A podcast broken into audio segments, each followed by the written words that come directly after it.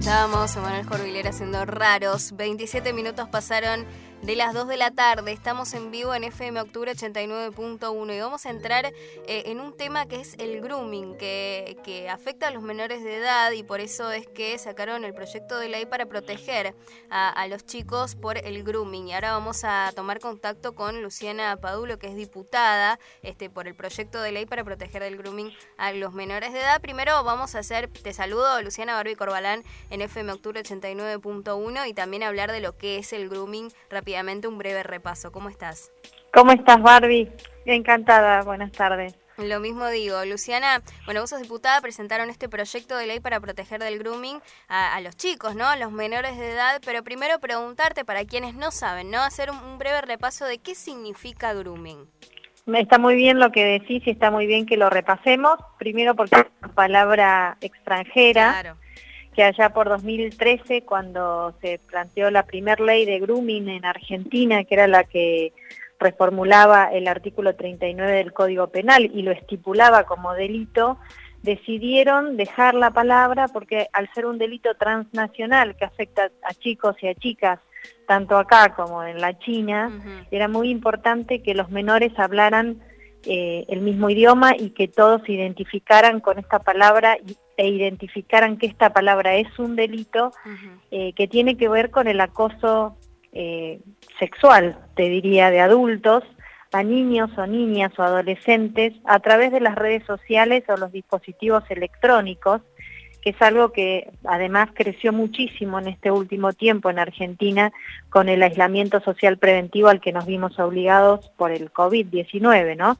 Eh, toda nuestra vida familiar, social, escolar, en el caso de los chicos y de las chicas, continúa a través de dispositivos electrónicos, lo cual los expone muchísimo más, durante muchísimo más tiempo, a estar conectados, y no todos los papás o las mamás teníamos muy claro qué era el grooming, que existe el grooming y que además es un delito y que tiene que denunciarse, que debe denunciarse, con lo cual lo más importante a lo que el espíritu de este primer proyecto que se presentó y que ya tiene media sanción en diputados de la provincia de Buenos Aires tiene que ver con visibilizarlo, sobre todo en, los, eh, en las instituciones educativas, tanto públicas como privadas, que es donde más eh, donde se intercambia muchísima documentación y muchísima información y que las instituciones educativas no, tienen tampoco muy claro a qué exponen a sus alumnos y a sus alumnas cada vez que abren un perfil, cada vez que abren un Facebook, que abren un Instagram de la institución, ya sea pública o privada,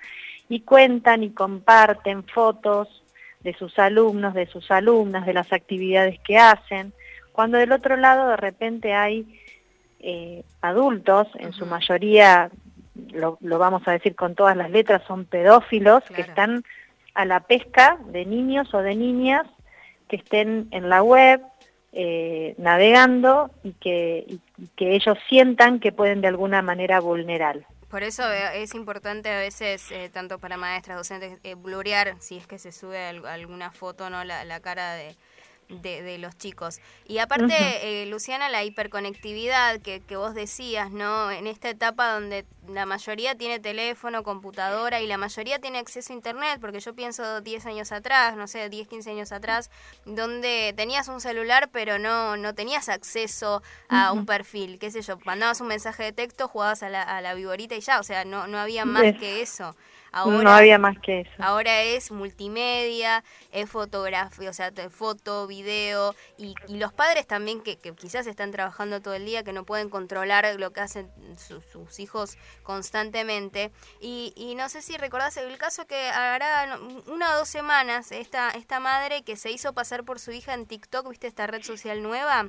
Sí, claro. Pasó en Mar del Plata esto, ¿no? La madre percibió que había algo raro, que, que una persona le estaba escribiendo a su, a su niña, menor de edad, eh, en TikTok, esta red social, y ella se hizo pasar por, por su hija a ver qué es lo que, qué es lo que le decía este, este señor, este sujeto, vamos a decir, bueno, Sí, enfermo. Sí, la verdad es que no, le, no, le, cabe ninguna, ninguna palabra.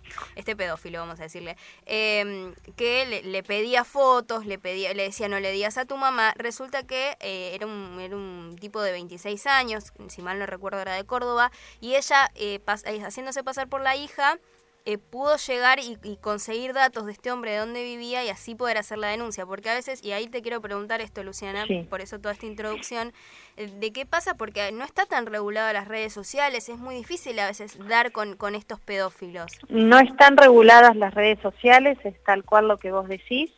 Eh, a veces es un error que cometemos los padres o las mamás en la desesperación, porque además también tengan en cuenta que hay una brecha generacional enorme entre muchos papás y muchas mamás y algunos niños o niñas que tienen este tipo de redes, porque ustedes son nativos digitales y nosotros no, con lo cual no tenemos muy claro cómo avanzar. A veces es un error hacerse pasar o abrirse un perfil para contactar a esa gente, porque después esa prueba no es tomada en cuenta precisamente por la falsedad de la, de la, del perfil o por la falsedad o por el, lo que se digamos por lo que sería de alguna manera una falsa identidad. Ah, no conviene, por ejemplo, si sos padre madre, crearte un perfil. Exacto, ah, porque estarías falseando vos también, con lo cual te pueden desestimar la prueba. Ahora, es muy importante y por eso eh, el, inicio de todo esto tiene que ver con socializar esta palabra, con socializar este delito, con que todos y todas sepamos exactamente de qué estamos hablando y que sepamos que es un delito que se puede denunciar en cualquier comisaría de la mujer, en la fiscalía más cercana, con un simple print de pantalla, ya sea del celular o de la computadora, eso es tomado como una prueba y eso es para la investigación fehaciente y eso es válido para la investigación. Con lo cual no hay que transformarnos en, grandes investigadores locos de la red, sino eh, de, denunciarlo. Lo que pasaba es que como esto no estaba muy claro, porque si bien la ley que es del 2013, la, la 26.904, que estipula el grooming como un delito eh, que se castiga con entre seis meses y cuatro años de cárcel, no lo teníamos muy claro. Y por eso eh, junto, bueno, hay una, hay una ONG que hace muchísimos años que trabaja, que es Mamá en Línea, con la que yo vengo trabajando hace muchísimos años ya desde cuando era subsecretaria de Educación en Tigre, venimos trabajando en el tema de la prevención de las campañas masivas y eso es lo que hablamos y acordamos con el ministro con el ministro Nicolás Trota que tomó el tema y que la verdad que desde el Estado Nacional están eh, armando una campaña masiva porque lo que tenemos que hacer es ponerlo en boca de todos, que todo el mundo tenga muy claro que los chicos, las chicas, los papás, la mamá, que si hay algún adulto que te incomoda, que te molesta, que te pide fotos íntimas o que intenta entramparte a través de la red, eso es un delito que se llama grooming, que tiene un castigo estipulado por la ley argentina y en ese sentido de la socialización va este proyecto que yo presenté y que por suerte ya tiene la media sanción de, diputados. Esperamos que en el Senado, creo que no va a haber ningún problema en que le den la otra media sanción para que sea ley, y que tiene que ver con socializar a través de todas las documentaciones, ya sean por, los, por medios electrónicos o escritos, de todas las escuelas que son más de 15.000 en la provincia de Buenos Aires, que todos eh, cuenten, digan en un zócalo, hablen de grooming, avisen que hay una línea que es la 102, que es histórica en la provincia de Buenos Aires, que es la que toma los reclamos de la vulneración de derechos de niños y de niñas, y que el grooming es una vulneración de derechos de niños y niñas que tienen que ver con vulnerar la identidad sexual, con vulnerar los derechos, con abusar sexualmente o con pedir eh, fotografías para uso pornográfico a niños y niñas a través de las redes. Y es muy importante que tengamos claro que eso es un delito y que eso se denuncia. Diputada, esto entonces, este proyecto de ley eh, más aplicado a lo que es las instituciones, las escuelas. Ese es un primer proyecto, hay varios en danzas, otros que tienen que ver con campañas, otro que tiene que ver con armar un observatorio a nivel provincial para ir siguiendo estadísticas, porque otro problema que tenemos es que la única fiscalía especializada en grooming está en Ciudad de Buenos Aires, es una fiscalía federal del Ministerio Público de Ciudad de Buenos Aires y por supuesto que no da abasto. Y por supuesto que este lo que hemos sabido durante este aislamiento, que es más o menos un, un 40% de crecimiento del delito, tiene que ver con lo que se denunció en esa fiscalía que por supuesto está atestada de, de, temas, ¿no? de temas de grooming. 40% es, es, una cifra muy importante, 40% de crecimiento de este delito. Es una cifra importantísima y que creemos que no es, no es la que es. Ya hay un montón de gente que a partir de hace un mes que estamos moviendo este tema, que los medios tomaron este tema y que entendieron sobre este tema, empiezan a aparecer muchas más cosas, los papás y las mamás nos damos cuenta que muchas cosas que creíamos que era una pavada, un juego de niños en internet, nos empezamos a dar cuenta que tiene que ver con, una, con un delito que comete un adulto del otro lado de la red cuando nosotros creemos que nuestros niños están navegando por la web lo más tranquilos. Y sin embargo están a merced de este tipo de gente que por supuesto como en la vida, ¿no? Porque la pedofilia y el abuso sexual infantil no es algo que surge ahora, es algo antiquísimo que encontró en la web es otro medio, claro. Y... Encontró en la web la máscara perfecta para esconderse, ¿no? Porque es muy difícil para un papá que ve que su hijo o su hija está sentado a dos metros de distancia, lo más tranquilo, con un dispositivo electrónico, en verdad está siendo extorsionado por un adulto del otro lado de la, de la cámara, ¿no? Y nuevamente eh, repetimos esto de las redes que es muy difícil porque a veces tienen nicknames, o sea, no es no es fácil de, encontrar. Están obviamente con, con perfiles falsos. Eh, y yo no, soy madre, pero eh, calculo que para, para los chicos también, porque les dicen no le digas a tu mamá, no esa, esa extorsión que, que vos decís, ¿no? Que explicarle a los chicos también que es importante que no es su culpa, ¿no? Que, que le cuente, que hay que contar todo, ¿no? Que hay que hablar, que, que ellos no tienen la culpa, que el padre, madre lo, va a solucionar que ellos se queden tranquilos, ¿no? Porque a veces cuando uno es chico tiene esa culpa, ¿no? Decir, bueno, si te dicen no le cuentes a tu mamá, no le cuentes a tu papá, piensan que el, adulto se va a enojar. Y no, no es así, simplemente ellos son víctimas.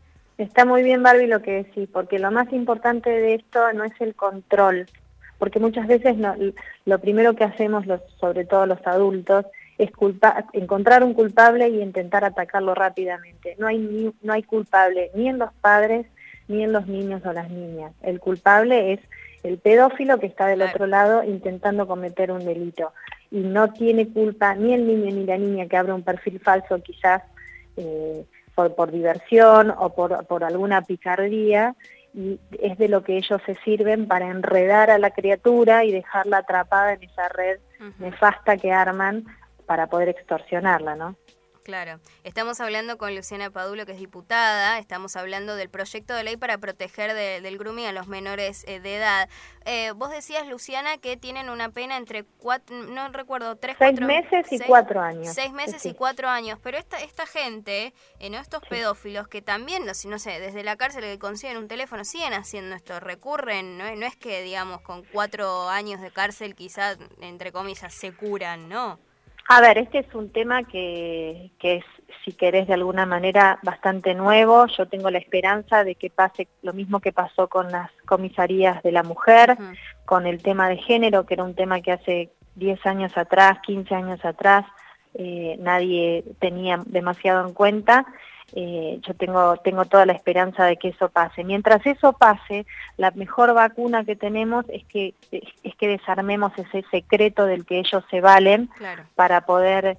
Eh, para poder atrapar en, estas redes a, a, nuestros niños y a nuestras niñas. O sea, cuando un niño o, una niña sabe que del otro lado hay alguien que lo está molestando y sabe que esto es sabido por su papá y por su mamá, que esto es algo que puede pasar, que tenemos que estar listos porque puede suceder, es mucho más fácil prepararse para enfrentarlo. Y entonces, eh, y todos vamos a estar mucho más atentos. Esto no tiene que ver con el castigo nada más, sino más bien con la prevención. Y en ese sentido es el sentido en el que deben apuntar casi todos los proyectos que tengan que ver con esto, prevenir, avisar, dar conocimiento, ponerle luz a esta oscuridad de la que ellos se sirven para esconderse, que tengan claro los niños y las niñas en la provincia de Buenos Aires que si hay un adulto que los acosa, los molesta, les pide fotos íntimas a través de las redes o su dispositivo electrónico, eso es un delito y se llama grooming y no hay ningún eh, tipo de problema con los niños o los niños. El problema lo tiene el pedófilo, el adulto enfermo que los está intentando contactar. Totalmente. Luciana, para, para ir cerrando, eh, quizás hay, hay, padres, madres escuchando, muchos adolescentes también que escuchan eh, Octubre FM. ¿Hay algún lugar, alguna página donde se puede ingresar para tener un poquito más información acerca del grooming? Eh, bueno, sí, está la página de Mamá en Línea.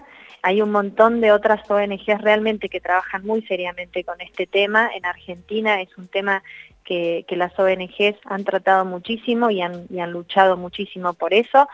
Eh, está esta, esta línea que yo les digo de la provincia de Buenos Aires, que es la línea 102, que es histórica y que ahora estamos pidiendo que sea, por lo menos por este tiempo de aislamiento, que se refiera solamente al tema de grooming.